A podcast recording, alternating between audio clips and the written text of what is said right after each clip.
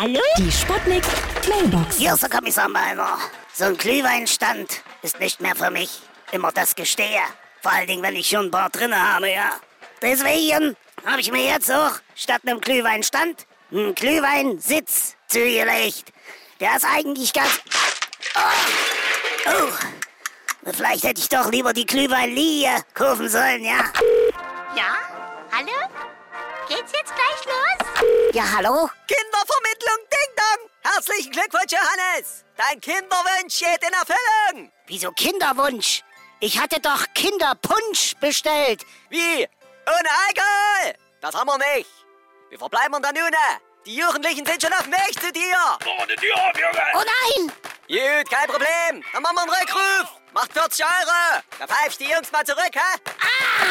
Hallöchen, Popöchen, hier ist Gunter Glühmann vom Weingut Glühmann. Viele wissen ja gar nicht mehr, wie Glühwein eigentlich hergestellt wird.